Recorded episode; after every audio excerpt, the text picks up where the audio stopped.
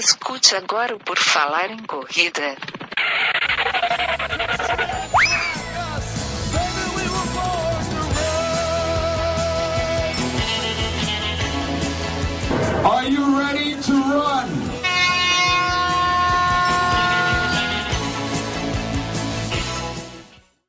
Começa agora o podcast Por Falar em Corrida. Eu sou o Enio Augusto e essa é a nossa edição 199, Jornalistas que Correm.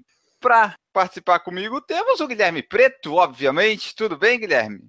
Estamos aí, cara. Estamos aí querendo muita informação, tudo aquilo que o jornalismo pode passar para a gente sobre as corridas. Exatamente. E o nosso convidado é o Paulo Vieira, que vai aparecer daqui a pouquinho que a gente fizer essa introdução, já direto na entrevista. E a gente precisa sempre lembrar o pessoal que todas as informações sobre esta edição do podcast encontram-se no www.porfalaremcorrida.com, que é o nosso humilde site, e lá também você encontra nosso Facebook, o nosso Twitter, o nosso Instagram, e claro, como sempre, quem utiliza a hashtag no Instagram, hashtag por falar em corrida, tem o seu nome lido na edição aqui, como fizeram, vamos lá, ao banho de arrobas agora. E uma pergunta, leio o arroba antes de todos os nomes de perfis ou leio só o nome de perfil? O que, que tu acha que fica melhor? O que, que tu acha que a nossa audiência vai gostar mais, Enio? Eu acho que não precisa de arroba, fica muito arroba, arroba, arroba. Todo mundo sabe que o perfil é arroba, então não precisa o arroba. Então tá. Então vamos lá.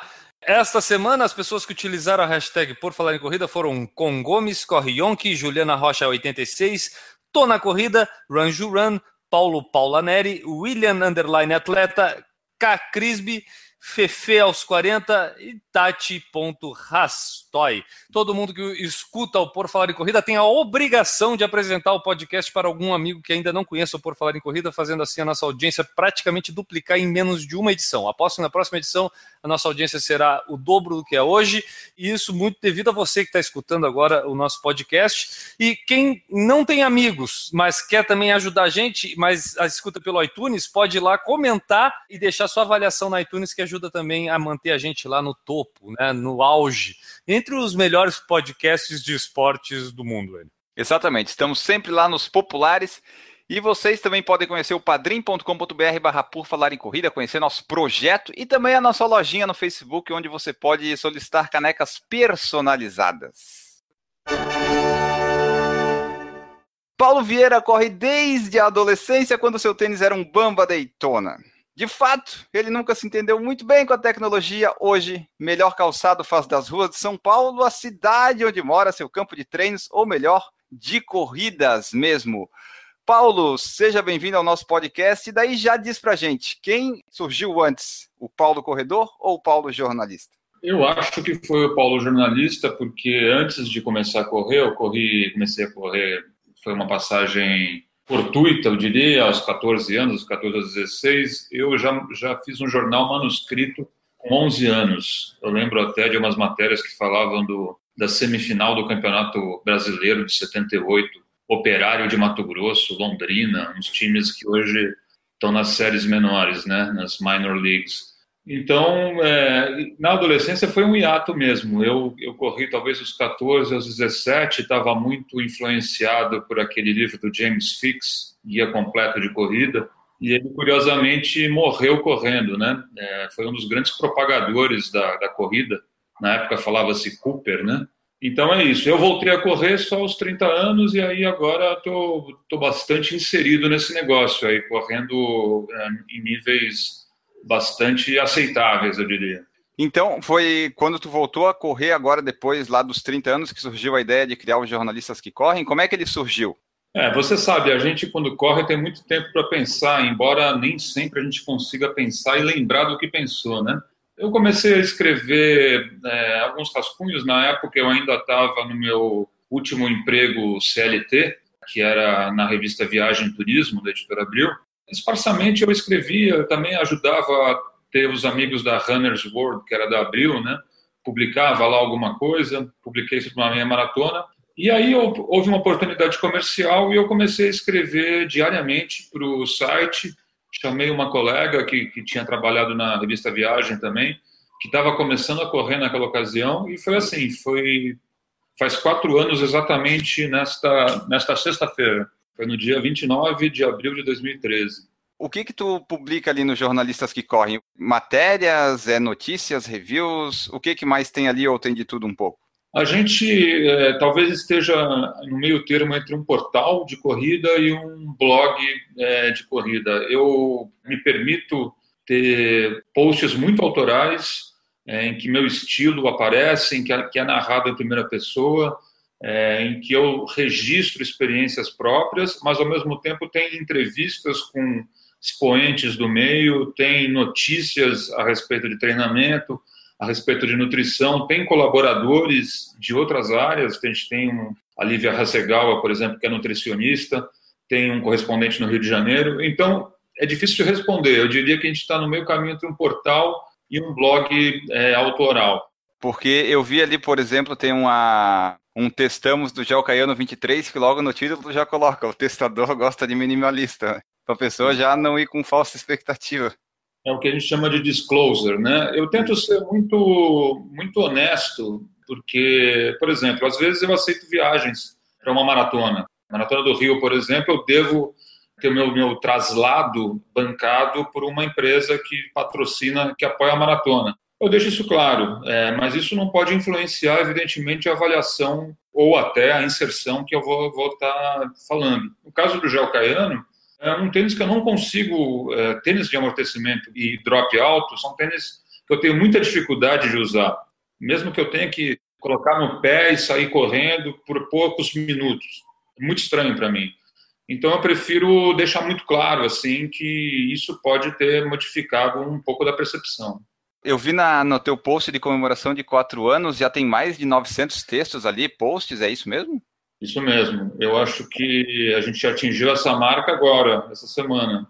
O ritmo de produção acelerou como o meu ritmo de corrida. A gente tenta produzir um post diário que parece pouco, é, se pensar assim em portais e coisas assim, posts é, que têm uma produção é, tanto difícil assim. Eu mexo nele muito é, até a publicação e depois da publicação ainda continuo dando umas atualizadas. Há uma exigência aí que eu acho que é, é pertinente com a minha própria história. Né?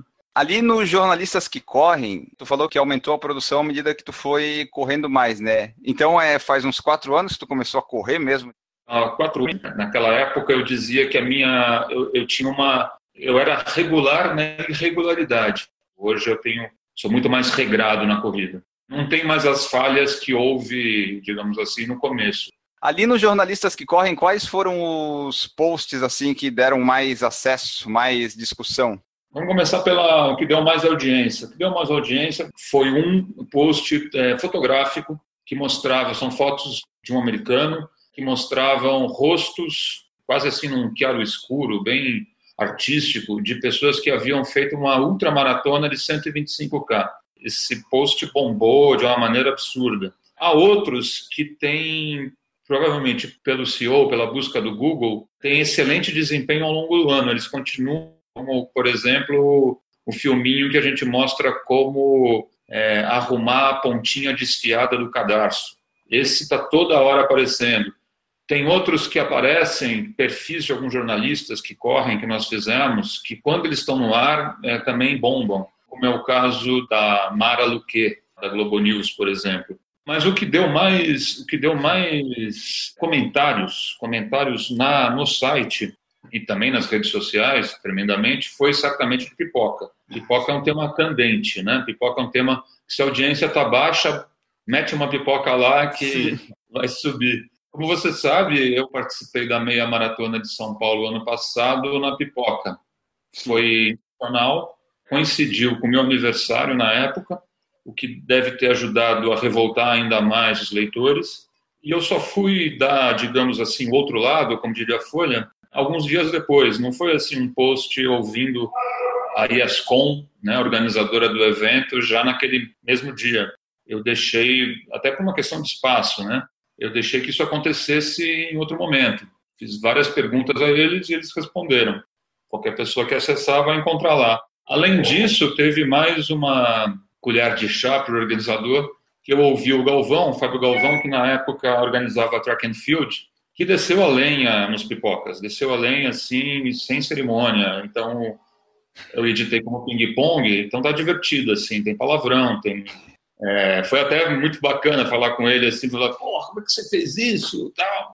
E o que gerou ainda mais indignação dos leitores foi o fato de eu reclamar da corrida. A gente... Pipoca faz, né? Quando ele vai nas corridas. Exatamente.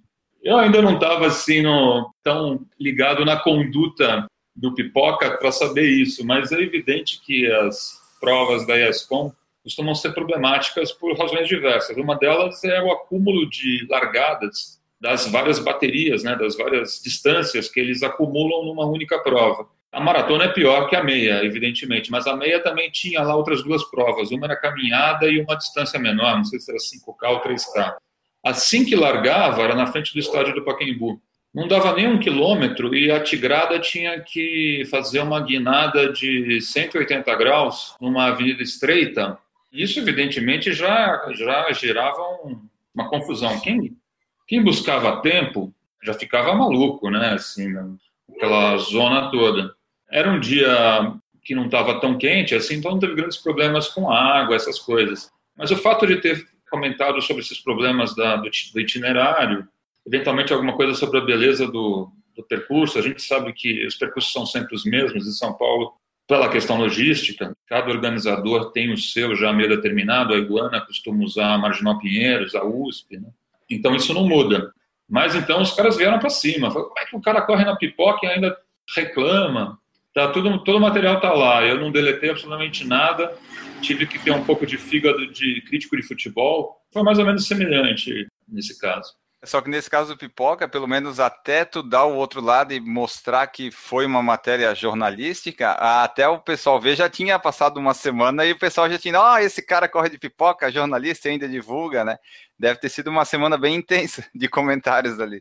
Intenso e aquilo, e o outro lado, é, não refrescou em nada. E acho que também não refrescaria se eu publicasse no dia. Até porque Sim você sabe bem, eu acho que muita gente entra só na rede social, só detona ou, ou curte sem entrar no site, sem entrar no que está linkado lá.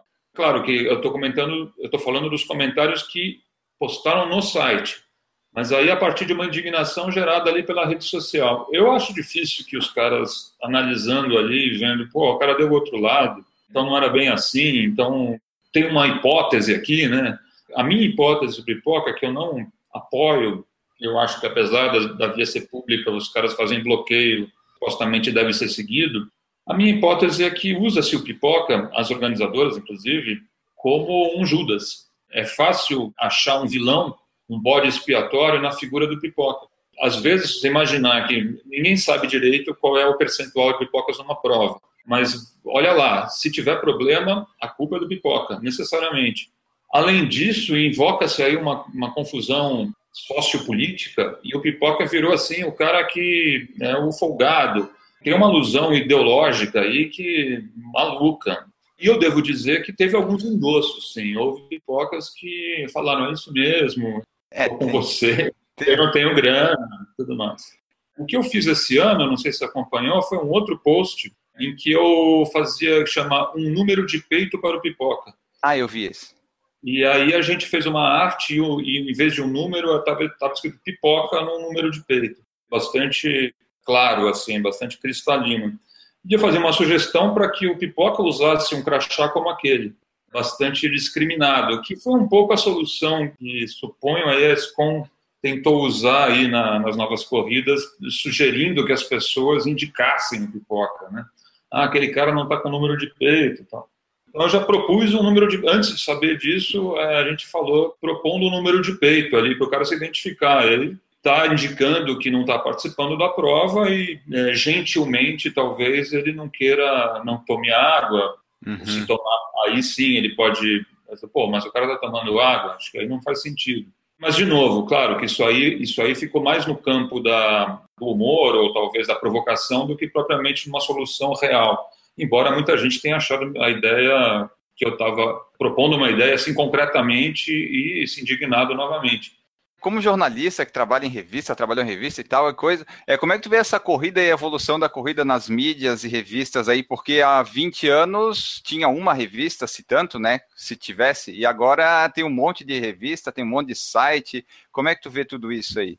Bom, eu acho que isso é, não, é, não é próprio só do mundo da corrida, né? Acho que isso é próprio da imprensa, é próprio da, do que gerou a internet, do que é a internet.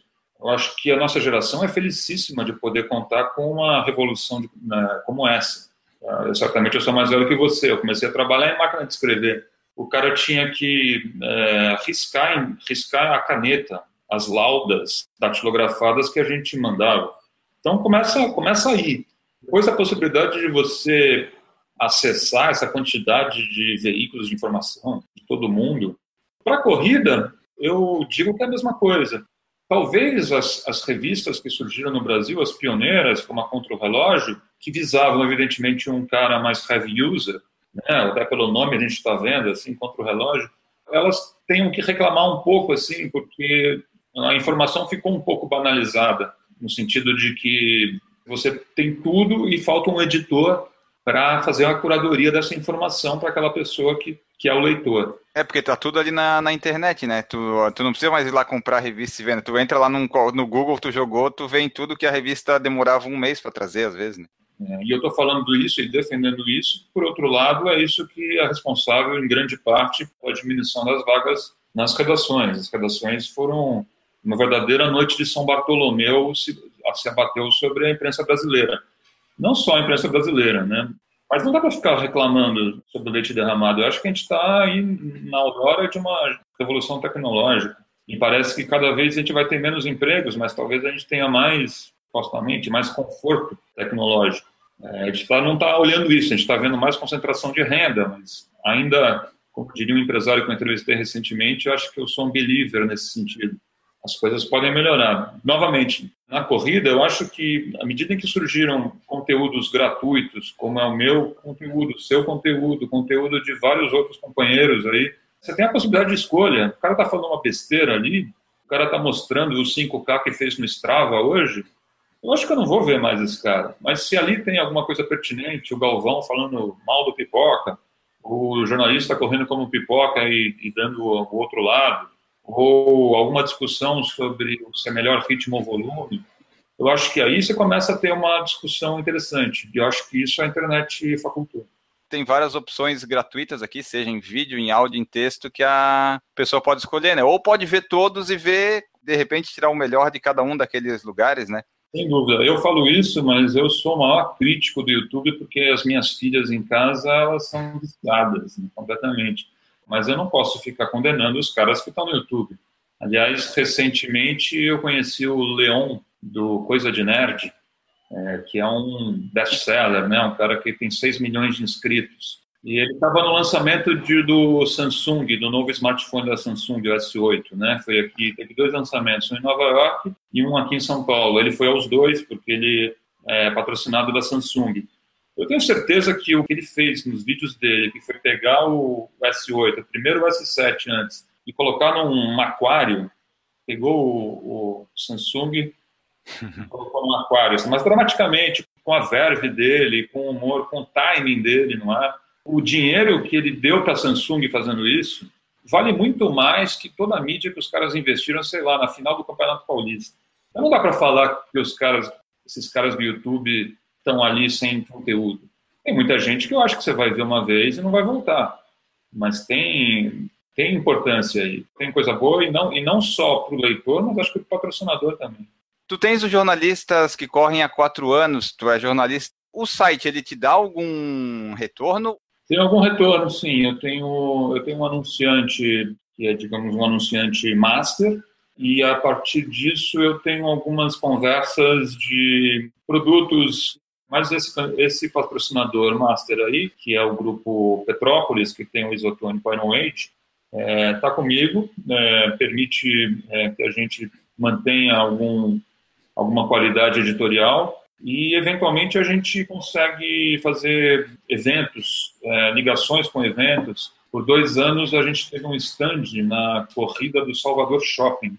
Em Salvador, um 10K e um 5K, muito legais lá, são é, 1.100 os inscritos, é uma corrida tradicional já, está na sexta edição, está dentro de um evento grande do shopping, e a gente tem um stand próprio, faz muita é, ativação em rede social, é nisso que a gente está um pouco é, adernando, digamos assim. Quanto tempo tu dedica para o site ali, jornalistas que correm assim, que tu tem o trabalho normal, é quando tu tá em casa que tu consegue fazer? Como é que é o teu tempo de dedicação para ele para fazer tipo uma post por dia praticamente? Eu tenho que. Ele é, é bastante grande. Eu, eu diria que 50% do meu tempo de trabalho é dedicado a ele. Mas eu tenho outras coisas, né? Eu sou colaborador, editor contribuinte da revista Poder, da Joyce Pascovitch. Tenho que dedicar um bom tempo também ao que eu faço lá. Faço viagens para algumas matérias de turismo, ainda para a revista que eu trabalhei, para a revista Azul Magazine, da Companhia Área Azul. Agora mesmo estou indo para Nova Zelândia, para a Folha de São Paulo. Coincidentemente, tem uma maratona lá, eu vou correr uma maratona. Então, eu preciso jogar meu tempo com essas, com essas combinantes aí. É, às vezes, eu faço mais rápido um post. Às vezes, eu aproveito a própria apuração que eu estou fazendo aquelas publicações que eu mencionei e encaixo alguma coisa. Por exemplo, tive em Jericoacoara no, no fim do ano passado. Eu estava lá a soldo da Azul Magazine, foi a capa de dezembro. E eu aproveitei, corri, evidentemente, e registrei um pouco, falei um pouco como é correr em Duna. É um pouco difícil, mas por outro lado é maravilhoso. Assim, um fim de tarde em Jericoacoara é algo que não pode passar batido. Assim. Eu acho que dá para fazer sim, mesmo dedicando bastante do tempo, mesmo marcando entrevista, mesmo tendo que se deslocar barbaramente pela cidade. Eu diria que é isso. 50% do meu tempo de trabalho é dedicado a, ao jornalista Ciclone. E até tu meio que falou ali já quando falou da Nova Zelândia, eu ia perguntar, quando tu faz essas viagens a trabalho, que são outros trabalhos, se tiver uma corrida, tu sempre dá um jeito de procurar se tem alguma coisa lá e se não tem corrida, tu treina, né? É, é engraçado porque isso nos primórdios eu falava, eu não via diferença entre treino e corrida. Eu faço poucas provas em geral. É, esse, ano, esse ano é excepcional, eu tenho três maratonas, acho que eu estou seguindo um pouco a, o preceito Drauzio Varela aí, que ao fazer 70 anos, viu que tinha pouco tempo para correr as maratonas que ele queria correr. Então, ele está fazendo quatro por ano. É, eu faço três esse ano, sendo que eu fiz duas na vida. Mas, em geral, eu, eu não digo que treino, eu digo que corro, porque, para mim, corrida é prazer. É, eu não uso planilha, essas planilhas de quatro meses antes de maratona, ou planilha para aumentar a velocidade, planilha que vai ter um tiro por semana e um longão no sábado. Não que eu faça tudo diferente, mas eu me permito ter uma outra combinação. Eu permito, sei lá, a dias antes da maratona fazer correr 30 quilômetros eventualmente. Eu me permito não fazer tiros na hora que eu não estou afim. Aliás, eu não, não corria, não fazia tiro de jeito nenhum. Hoje até já já encaro melhor. Então, por isso eu dizia que não treinava, né? Mas, mas claro, onde eu tiver, hoje eu corro e, eu, e isso, na verdade, é o, é o que eu mais gosto de fazer. Eu gosto de correr desbravando lugares, correr em lugares que eu nunca corri. Embora eu repita lugares, aqui em São Paulo eu corro muito no Parque Vila Lobos, mas né, a segunda volta, são quatro quilômetros, já começa a encher o saco. Tá num, num, num, país estrangeiro e não aproveitar a possibilidade de você... País estrangeiro não, pode ser qualquer lugar, pode ser aqui na Serra da Mantiqueira. Enfim, é, agora eu estava na praia, em Bertioga, era um praião, assim, de foi 24 quilômetros, assim, com o cenário mudando pouco, mas era uma areia que eu não tinha palmilhado ainda. Acho isso importante, acho que é, não diria que chega a ser um fetiche, como eu digo que é a maratona, mas é, é uma necessidade, uma vontade de ser talvez o seu próprio double decker de turismo, seu próprio ônibus de turismo. Eu estou dizendo isso porque eu fiz vários posts recentemente é, explicando um pouco o que um amigo chamaria de filosofia, não iria tão longe, mas é um pouco isso, é um pouco aproveitar a possibilidade de você ter essa incrível, maravilhosa, sensacional autonomia que a corrida nos dá, de poder correr horas e horas e horas e quilômetros e quilômetros e quilômetros. E quem vê a sua evolução do 5 para o 10, do 10 para o 21, e às vezes para por aí, mas poderia ir mais longe, sabe do que eu estou falando, sabe que dá para correr bastante para correr. Ah, a montanha fica a 30 quilômetros daqui, depois tem mais 1.500. Dá, dá para encarar. Você tem que montar um esquema na volta, mas é, eu acho que isso está aí a essência da corrida para mim. Está aí a, o grau da corrida. Não é fazer uma prova na muralha da China ou fazer uma prova na Conrad, é do caralho também. É. Pode falar palavrão? Pode, pode falar tudo aqui. Tive em Nova York também, não foi, não foi na maratona, foi, é, foram, foram algumas semanas antes, vi até um cartaz no metrô, eles usam um termo interessante para falar como a cidade vê a maratona, eles falam to dwarf, dwarf é anão, né? E aí transformado em verbo, quer dizer, a, a cidade se é, abaixa, né, diante do corredor nesse dia. A cidade dos arranha-céus, dos skyscrapers, abaixa diante do corredor. É lindo isso, mas é lindo também você poder sair completamente sem saber onde, onde, você vai, onde você vai chegar, ou sabendo mais ou menos, mas permitindo algumas é, derivações. E para finalizar esse tópico, se me permite, eu estive em Olímpia ah, em 2003, às vésperas das Olimpíadas na Grécia, e Olímpia é o local sagrado, da, o local Sim. das Olimpíadas da Antiguidade. Estava lá no Peloponeso fazendo uma matéria para viagem e turismo. E eu comecei a correr lá, saindo do sítio histórico, onde você vê ainda as colunas, você vê as, o que era a palestra, né? vem daí o nome palestra, né? que eram os ginásios deles, mas meio da, da, da mata, né? tudo aquilo num lugar muito arborizado. Aí eu saí correndo por um caminho ali, em dado momento, uma corrida pequena, sei lá, 10 quilômetros, uma hora, nem isso. Dado momento, passava um pastor de ovelhas com, não sei, 100 ovelhas, é uma quantidade considerável. Uhum que ocupou todo o espaço, toda a bitola ali da, da estrada. Que momento é esse, né? Isso, isso para mim é a corrida, isso para mim é a corrida faculta mais do que, sei lá, caminhar. Talvez andar de bicicleta permita isso, né? Sair para um lugar. Mas a corrida é o negócio mais autônomo, né? Mais é, sustentável que pode existir. O que você precisa para correr? Pouco, né? Só precisa não estar então, tá, tá machucado e ter vontade. É, eventualmente ali alguma coisa para purificar a água, né? É. Você pode comprar em qualquer lugar, se você não se sentir muito confortável de beber uma água ali. Corrida tem esse poder e é esse vetor, para mim, uma das maiores felicidades que se pode conceber. Ali tu falou do teu prazer da corrida e tal. Então tu é mais um corredor que gosta assim de correr, mas e não muito preocupado com o tempo em prova, essas coisas. Ou tu se preocupa é, um pouco? Eu mentiria se dissesse que eu sou completamente easygoing, como diz o Mário Sérgio Silva da Rainfan.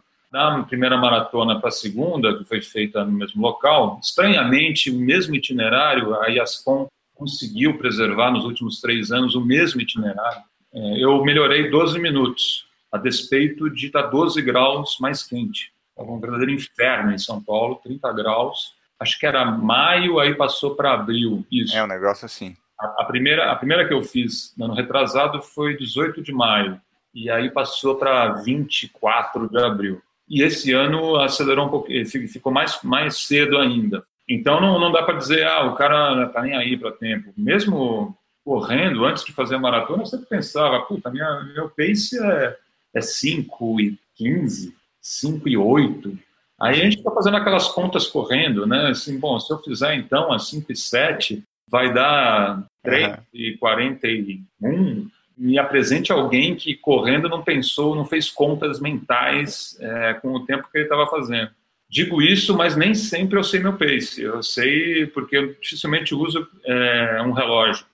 É, já uhum. usei e tal, mas tinha há muito tempo que eu não uso nada. Então eu sei mais ou menos, eu sei quando eu estou mais rápido do que seria 5, talvez seja o meu ritmo de corrida, mas eu não tenho aquela essa precisão aí. Tem gente que corre, vai lá na corrida e tal, faz um tempo lá qualquer, não se preocupa muito. Tem uns que estão sempre indo atrás de melhorar o tempo, né? Mas todo mundo que vai, eu acho que tem algum objetivozinho que seja de tempo, né? Tem uns que são aqueles aficionados, não, eu tenho que fazer sub 50 e tem que sair. Eu sou o caso do sub 50, né? Outros é assim, ah, tá, fazer uma hora e tal, tá tranquilo, eu quero completar e ser feliz.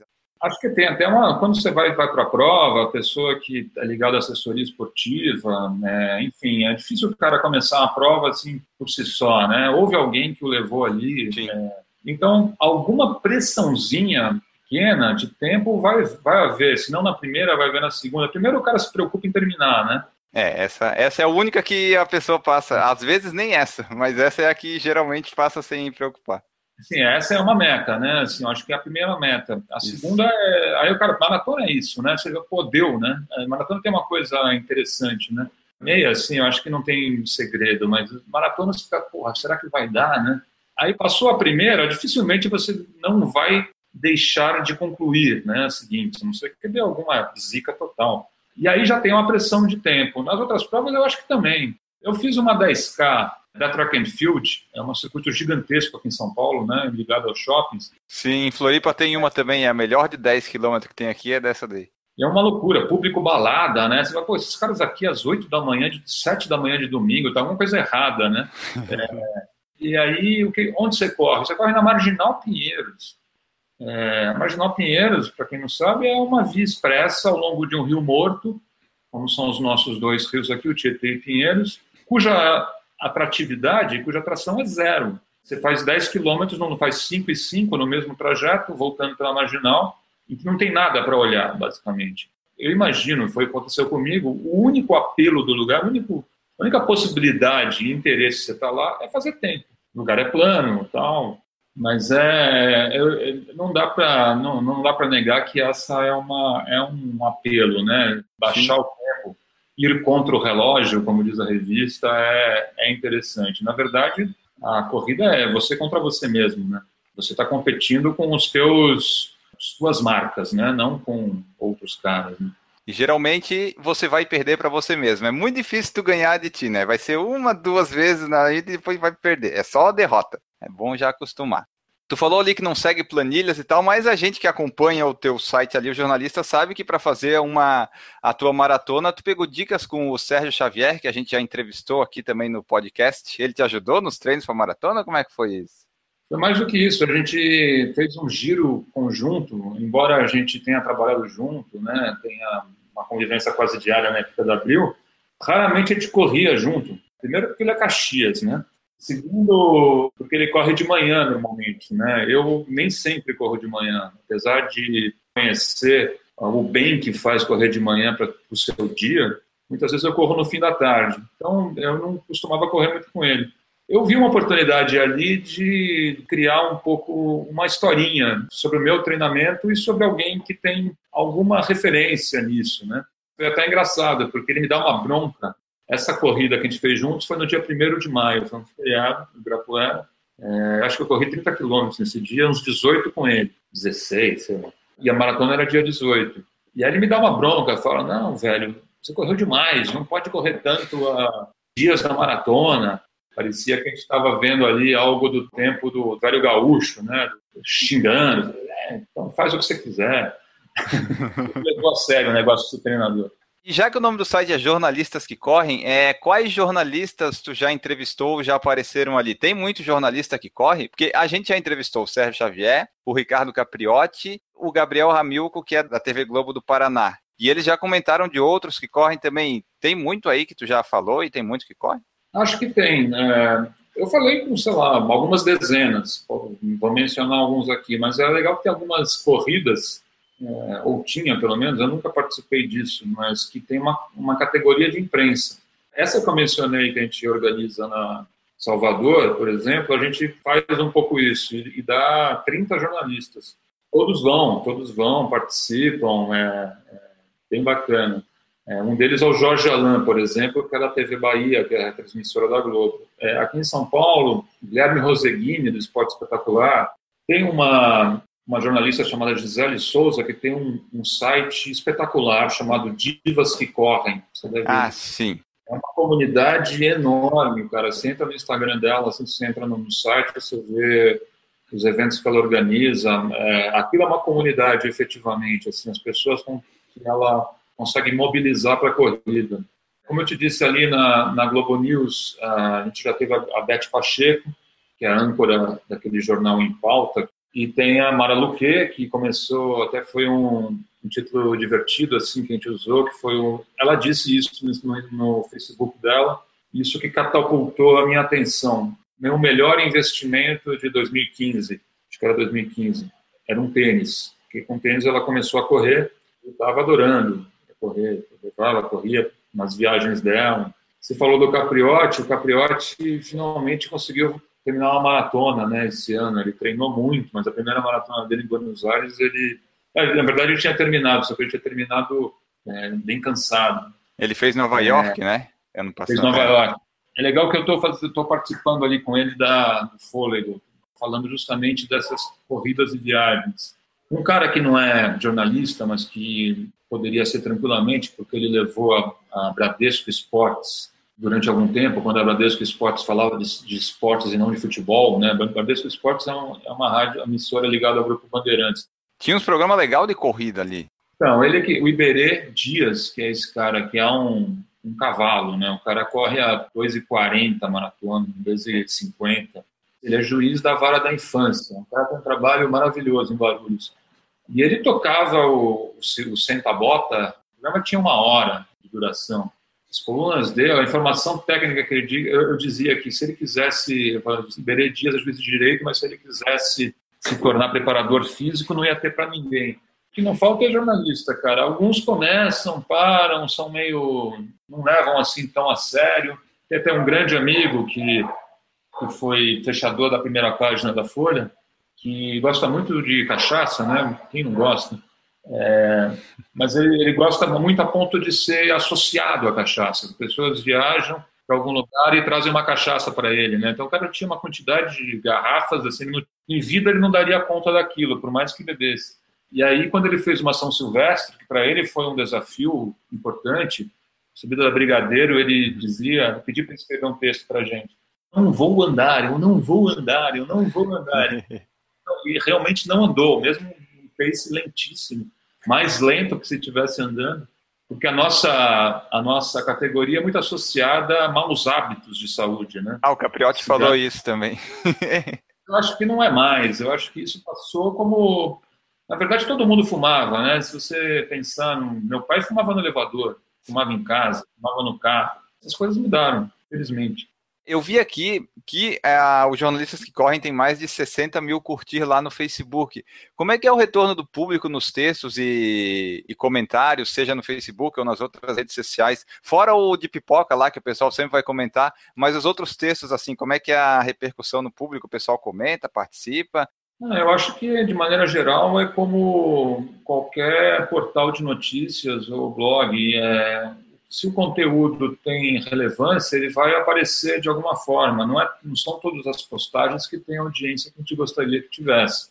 Algumas é, estão muito aquém. Se você patrocina é, uma postagem, explode o alcance. É muito diferente. Se você não quer patrocinar, você tem que se ater a conteúdos que são muito pertinentes. Nem sempre é o que a gente quer falar. Por exemplo, falar de tênis, fazer teste de tênis, costuma ter boa audiência. Pipoca, já falamos, sem dúvida. GPS é, mas, também. Pois é, aparelhos em geral, né? Mas é, entrevistas, por exemplo, entrevistas relevantes, ping-pongs, com caras pode passar em branco. Se eu ficar pensando demais no retorno de audiência, ficar entrando no Google Analytics ali para ver quantas pessoas estão me vendo nesse momento, parava de produzir, porque é um problema ligado a, a alcance, a fazer a mensagem chegar. Você tem que equacionar um pouco o teu esforço de produção de conteúdo com o esforço de divulgação. O esforço de divulgação é, seria tão relevante quanto.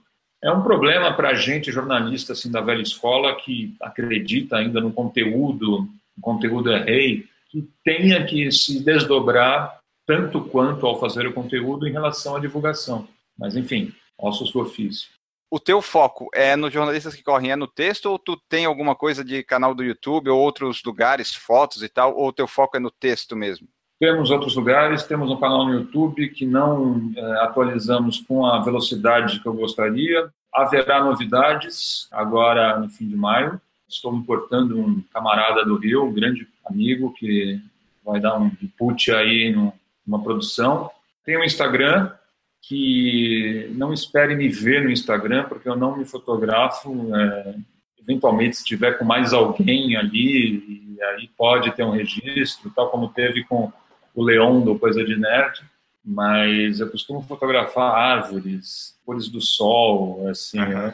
Você não vai me ver fazendo funcional aparecendo lá. Mas estamos no Instagram, sim, nas outras redes sociais normalmente, e no YouTube eu convido aí os seus espectadores para dar uma passadinha lá, porque a partir de, de maio, mais para o fim do mês, teremos uma nova leva de vídeos, e os que já existem lá são bem legais. É, alguns são apresentados pela nossa parceira de produção aqui, de quem ainda não falei, que é a Júlia Zanoli, E o Paulo corredor, que tipo de prova ele gosta de correr? Que tipo de provas tu tá pensando em correr agora nesse decorrer desse ano? Como é que é a tua vida de corredor aí, teus objetivos? Então, como eu te disse há pouco, esse ano eu faço excepcionalmente três maratonas, entrando aí no time. Mas tu gosta da maratona ou tu faz porque elas aparecem ali? Não, eu, eu, eu, por exemplo, eu gosto de meia, eu gosto mais de fazer meia, né? Eu gosto. Como eu falei, é, eu tenho um lance com prova que não é muito comum na, na, entre os corredores. Eu considero tão prazeroso ou mais, às vezes, fazer uns 30 quilômetros é, fora, fora de prova, entre uma uhum. cidade e outra, numa montanha mas eu não, eu gosto também, só que eu não me inscrevo tanto. Esse ano calhou de aparecer essa viagem para Nova Zelândia, eu estar interessado em fazer o Rio novamente e também ter viajado aí perto de vocês, ali na Serra do Rio do Rastro, Corvo Branco, Sombrio, etc. Vai na... fazer o Rio? É. Pela primeira vez na vida, no Réveillon, porque eu passei em Laguna, esse, esse lugar tão inspirador, é, a gente foi lá, eu e minha mulher, que é de Florianópolis, e eu fui conhecer a tal Serra do Rio do Rastro. E aí falei, pô, seria legal correr aqui, né? É, eu não acho legal não, mas tem bastante gente que gosta. E aí eu consegui, falei com a Mizuno e rolou aí um, uma participação. É, então, eu estou indo nessas três. De qualquer forma, eu acho que eu vou, ao longo dos anos, fazer uma maratona por ano. Acho que para o site faz todo sentido. Um dos posts que eu mais gosto de todos que eu escrevi, desses 900 aí. Claro que aí há alguns que não foram escritos por mim, digamos que 600 tinham sido escritos. Um dos que eu, que eu mais gosto é o das, da primeira maratona de São Paulo. Eu fiz duas versões, uma versão que eu chamo de Vivati, a outra versão que eu chamo de Allegro Moderato.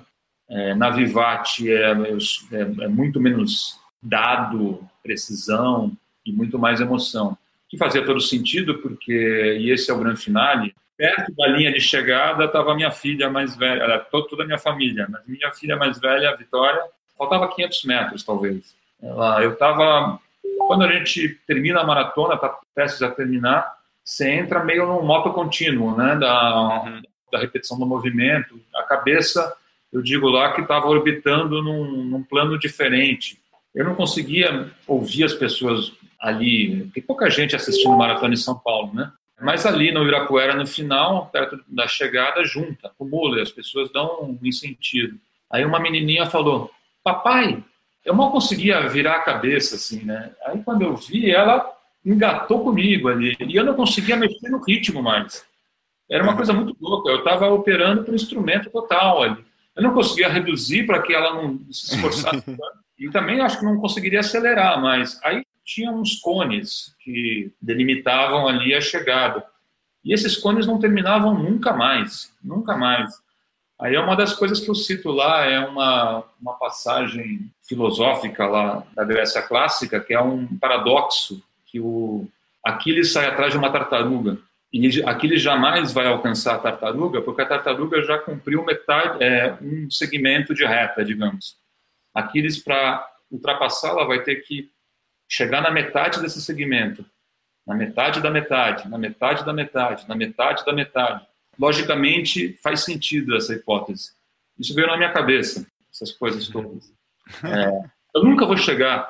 Está ali, está tá próximo, mas eu não vou chegar nunca. Isso está tá no post. E aí ela vai comigo, a Vitória vai comigo. Ao chegar na passo o portão, vou ganhar a medalha. Aí ela está comigo. Eu pergunto para a moça, ela não pode ganhar uma? Ela fala não. Aí, não, aí, mas tudo bem, né? Claro, não poderia. Não dá dois segundos e ela fala, ah, não, não fala nada, hein? E dá uma para minha filha. eu digo assim, se ela não fosse legal, eu não falava que ela ganhou uma, uma medalha. Foi lindo, lindo, lindo, lindo. Foi uhum. um grande momento e acho que tá, acho que eu fui feliz na transposição para o texto aí. Até para ter essa possibilidade jornalística, vale a pena fazer uma maratona, continuar fazendo uma maratona.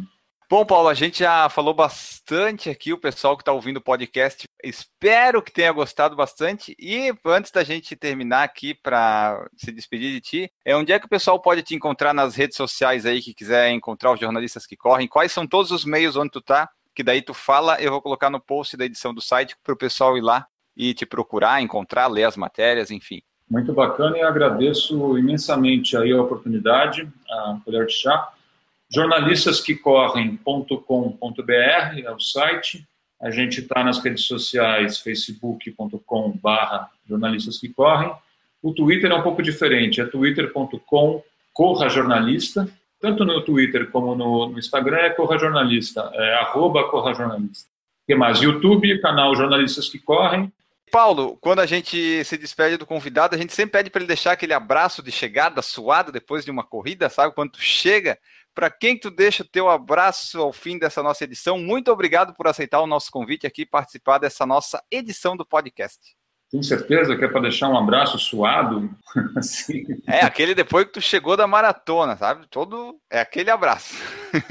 então vou fazer, vou fazer como muita gente aí, vou mandar um beijo enorme para minha mulher, para as minhas filhas, para os meus parentes todos, para a comunidade corredora, para vocês aí, é, grandes blogueiros, fazendo um trabalho diletante quase, né? Tomara que vire financeiramente.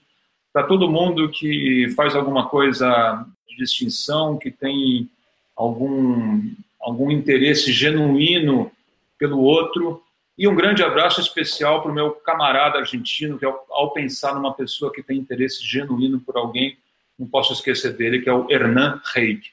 Um abraço, Hernan Reig. Essa foi a nossa magnífica entrevista com o Paulo Vieira, dos Jornalistas que Correm. A gente volta a agradecer eles aqui. O que, que tu achou da entrevista, Guilherme? Sensacional, cara. Uma das melhores entrevistas sobre jornalistas que correm que eu já escutei na minha vida. Exatamente, o Guilherme não pôde participar da entrevista em si porque estava com os testes psicotécnicos de motorista, né, Guilherme? Exatamente, Enio. O que aconteceu agora, falando sério, é que a gente tentou gravar num dia uh, que a gente tinha marcado primeiro com o Paulo e aí não pudemos por causa de problemas na conexão. E no dia que ele pôde, que era o dia seguinte, eu tinha um compromisso já agendado e a gente não quis perder a oportunidade de entrevistá-lo. Então o Enio fez esse serviço muito bem feito, como vocês puderam escutar até agora. Opa, Ficamos lisonjeados com as palavras. Vamos lá aqui, ó. Ler algumas mensagens que chegaram rapidinho aqui do pessoal que comenta lá no Instagram. No Instagram, lá no PFC 194 do Mania de Corrida, a gente teve os comentários da Juliana Rocha 86, que falou o seguinte: acabei de ouvir, devido à correria aqui, trazer alguns episódios, mas já estou colocando em dia. O importante é sempre ouvir. O Ike Sai do Sofá também colocou aqui, ó. Não conheci o canal Mania de Corrida, vou parar de ouvir o PFC para ouvi-lo. Brinks, PFC aumentando meus quilômetros por corrida. Não, não, não faz isso, né? A gente quer que você adicione o Mania de Corrida à sua playlist, mas não tire o Por Falar em Corrida. Se tiver que escolher entre um dos dois, Marcel, obrigado, valeu, mas fica com a gente, galera. É, e é interessante que ele não conhecia o Mania de Corrida ainda. Eu acho muito estranho a gente falar, tipo, do Mania de Corrida e ter duas, três pessoas que não conhecem ainda, sabe? É legal isso. Mas ele não é, cara, o mundo da internet, eu vou falar uma coisa que pode parecer piada, mas você vai ver que é realidade. Tem muitas das pessoas que estão nos escutando agora que não conhecem, por exemplo, Ginger Runner. Tem. Não é verdade? Tem é. muitas pessoas. se tu fosse olhar por popularidade mundial, isso é um absurdo. Como é que uma pessoa conhece Por Falar em Corrida e não conhece o Ginger Run? Então, né, a tua lógica, acabei de acabar com ela. Acabou. Vamos continuar com os comentários, então. Lá no PFC 195, sobre o Daniel de Oliveira, lá o campeão do quíntuplo Ironman, o Santos Valdo Run comentou assim: Esse cara é um monstro. A cada dia vocês me surpreendem com os entrevistados. Espero uma grande festa no PFC 2000. É, não tem expectativa. Não, não, não crio expectativas, mas eu posso dizer que a gente também às vezes se surpreende com os convidados e com certeza o Daniel foi um deles, cara. Foi uma sugestão de ouvinte nosso, né? Como é que é, quem foi o o Evandro Sestren? O Evandro nos sugeriu, cara, e a gente não conhecia muito, principalmente sobre a prova em si, como é que era. Tanto que quem escutar o, o podcast vai ver que a nossa pergunta era realmente de curiosidade, porque a gente não tinha ideia de como era a prova. E ele explicando, a gente começa a ver que o feito dele realmente é algo que o torna um monstro. Sim, olha só, o Fábio Zanata também comentou. Só nos 19 quilômetros de natação já tinha que chamar o SAMU. Não, eu ia, não ia precisar chamar o SAMU, porque eu ia ter que chamar o, talvez o pessoal do mergulho para tentar achar o corpo. O da. Lá embaixo. Como é que é? Assim. O... Se bem que era na piscina, né? Não ia nem ter trabalho, ia só arrastar o corpo do fundo da piscina.